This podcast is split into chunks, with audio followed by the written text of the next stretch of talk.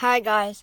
So, right now, what's happening is the International Basketball League thing is holding this World Cup, and I would like to talk about it.